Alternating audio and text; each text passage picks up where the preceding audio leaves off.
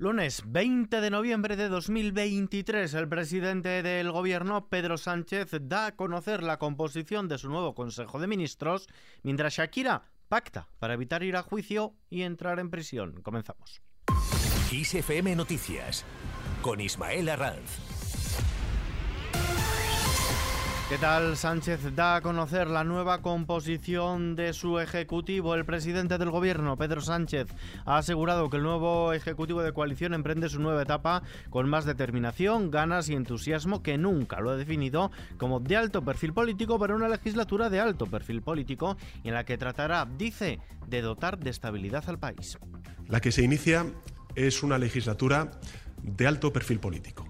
Es una legislatura de alto perfil político y debemos contar con un equipo a la altura, un equipo de alto perfil político, un gobierno solvente, un gobierno sólido para ofrecer seguridad en un país, en una Europa, en un mundo agitados por grandes transformaciones y desafíos a los que me referí con amplitud en mi discurso de investidura. Sánchez ha desvelado todos los nombres de su nuevo ejecutivo, el cual estará cargado de ministerios económicos, con hasta 10 carteras y con la vicepresidenta primera y ministra de Economía, Nadia Calviño, de nuevo al frente, aunque también con un pie fuera, dado que se postula como candidata a presidir el Banco Europeo de Inversiones. Una composición que podemos dividir entre aquellos que repiten, como decimos, la vicepresidenta primera y también ahora ministra de Economía y Comercio Nadia Calviño, la vicepresidenta segunda Yolanda Díaz, que continúa al frente de trabajo, y la tercera Teresa Rivera, titular de Transición Ecológica. En este grupo encontramos también a los que están en las llamadas carteras de Estado. Fernando Grande Marlasca continúa en Interior, Margarita Robles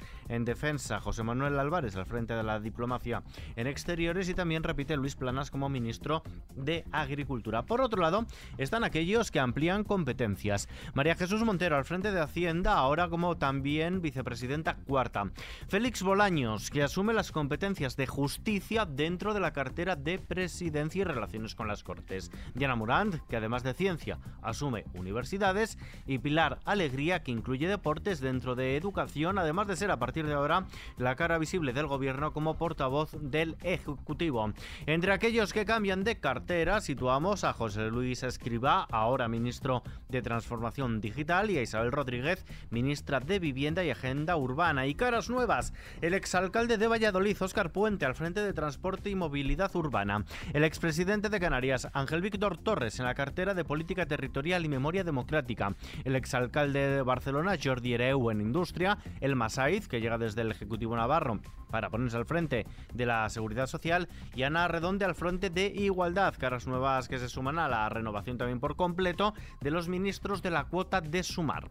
Mónica García en Sanidad. Pablo Bustinduy en Derechos Sociales y Consumo, Ernest Urtasun en Cultura y Sira Rego en la nueva cartera de Infancia y Juventud. Desde la oposición, el Partido Popular ha recriminado al jefe del Ejecutivo, Pedro Sánchez, que mantenga 22 ministros en su gabinete y ha calificado de provocación la continuidad de Fernando Grande Marlasca al frente de Interior.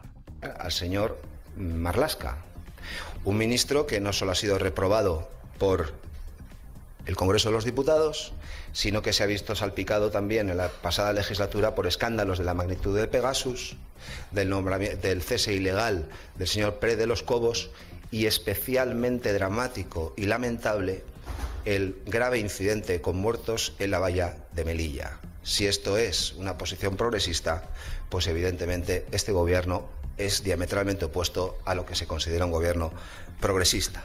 También ha censurado el ascenso de Félix Bolaños, que añade ahora las competencias de justicia dentro de la cartera de presidencia. Vuelve a nombrar o nombra como ministro de Justicia a alguien que, más que ministro de Justicia, va a ser un ministro para la amnistía, para su, desarrollo y su garantía.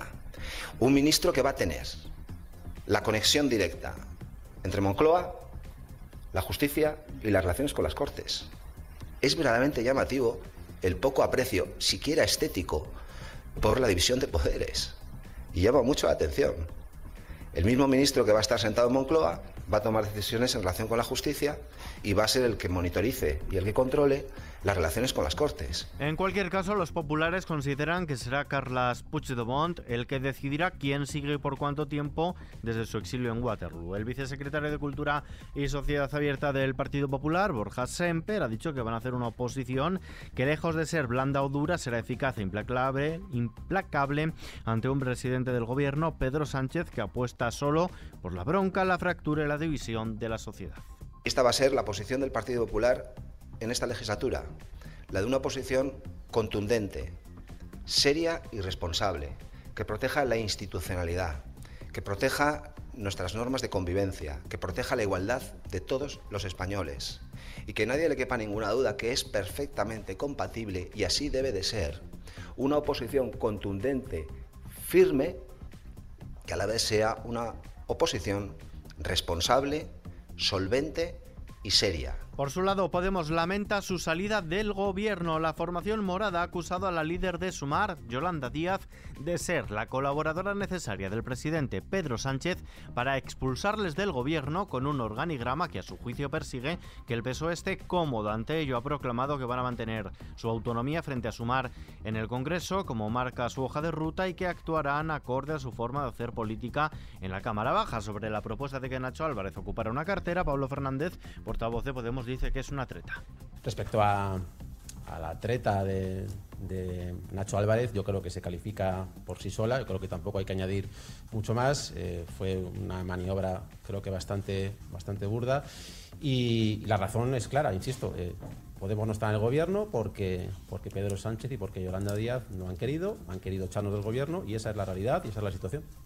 En el plano internacional, el ultraliberal Javier Milei se ha impuesto en las elecciones presidenciales argentinas con una clara ventaja de 11 puntos sobre su rival, el peronista Sergio Massa, y tratar así de poner en marcha una revolución en las políticas económicas y alineamiento internacional del país sudamericano para romper con los cuatro años de mandato de Alberto Fernández. El líder del Partido Popular, Alberto Núñez Fijo, ha felicitado al pueblo argentino por la elección como presidente del país de Javier Milei y ha destacado que la ciudadanía ha decidido democráticamente un cambio. En este sentido, se ha pronunciado también el portavoz de los populares, Borja Semper. La buena noticia es que los argentinos han pasado la página del peronismo. Veremos si la elección que han decidido les trae mejorías. Nosotros esperamos que sí por ellos por los ciudadanos argentinos y por los españoles que viven en Argentina. Pero esto es una incógnita. Lo que está claro es que lo que había hasta ahora era un callejón sin salida económico y social para Argentina. Cambiamos de asunto. Shakira pacta para evitar el juicio y una posible entrada en prisión. La cantante Shakira ha aceptado una multa de 7,8 millones de euros al reconocer ante el tribunal que defraudó 14 millones y medio de euros haciendo entre los años 2012 y 2014 gracias a un pacto con la acusación que le evita de este modo entrar en prisión y le ahorra también un largo juicio. Apenas 10 minutos ha comparecido la artista colombiana ante la audiencia de Barcelona para ratificar el acuerdo que su defensa ha alcanzado a última hora la Fiscalía y las acusaciones particulares ejercidas por la Abogacía del Estado y la Generalitat de Cataluña. Un pacto que, según mantiene Shakira en un comunicado, le pidieron sus propios hijos. Así lo ha anunciado la propia abogada de la cantante. La señora Mebarak ha aceptado un acuerdo de, de conformidad se trata de una decisión difícil y una decisión pues, que ha sido muy madurada, pero no deja de ser una decisión complicada para ella y que ha estado motivada por la voluntad de centrarse en el cuidado de sus hijos y en su carrera profesional. Entonces, el equipo jurídico, pues confiábamos y teníamos muy preparado el juicio y estábamos convencidos de que podríamos demostrar su inocencia, pero las, circunstancias han cambiado y la señora Mebarak ha optado por aceptar este acuerdo por los motivos que acabamos de comentar. Más cosas. España cuenta con 123.000 investigadores. El número de investigadores españoles, tanto si trabajan en España como fuera de ella, y de extranjeros que investigan en centros y universidades españolas, es de 123.000 científicos. Son 10.000 más que hace un año, según los últimos datos del listado de Google Académico, Google Scholar.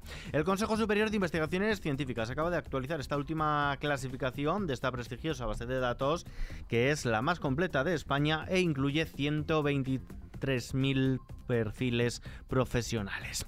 Cambiamos de asunto, el Black Friday está a la vuelta de la esquina, una jornada de compras que en realidad es toda una semana y cuyo pistoletazo de salida hemos dado hoy. Los hogares españoles gastarán en este Black Friday 284 euros de media, es un 35% más que en la misma campaña del año pasado. Así lo desvela el informe Black Friday 2023, publicado hoy lunes por OBS Business School, una institución perteneciente a Planeta Formación y Universidades en la que analizan las cifras y tendencias del año pasado y las previsiones para este 2023. Por otro lado, 6 de cada 10 españoles reconoce haber realizado compras compulsivas e innecesarias en campañas anteriores del Black Friday, jornada que este año se celebra este viernes y tras la cual aparece luego el sentimiento de arrepentimiento en este porcentaje de consumidores.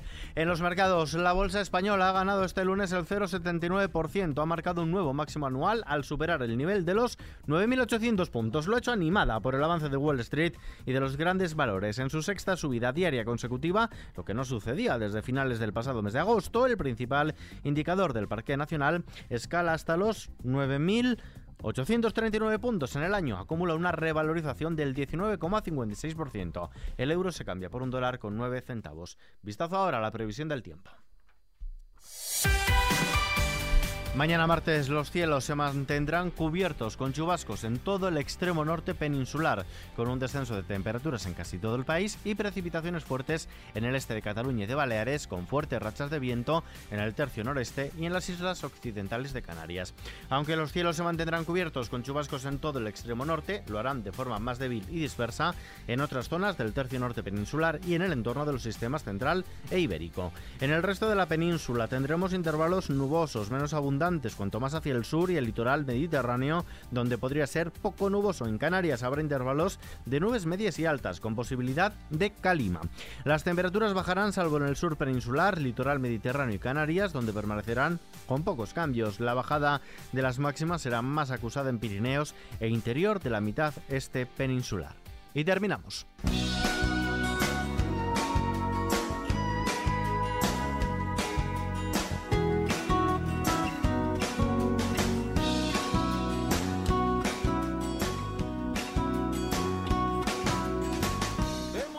Cantante Álvaro Urquijo será operado mañana para eliminar un pólipo de sus cuerdas vocales, según ha informado el cantante de Los Secretos, debido a esta intervención quirúrgica. El concierto previsto para el 2 de diciembre en Ponferrada, León, se traslada al 2 de febrero de 2024.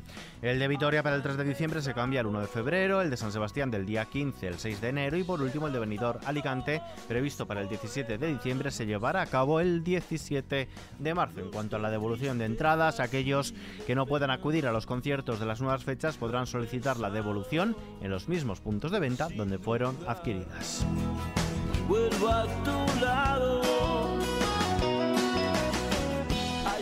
Con esa noticia que se puede leer también en nuestra web xfm.es, nos despedimos por hoy, pero la información continúa puntual a su cita cada hora en los boletines de XFM y ampliada aquí en nuestro podcast XFM Noticias.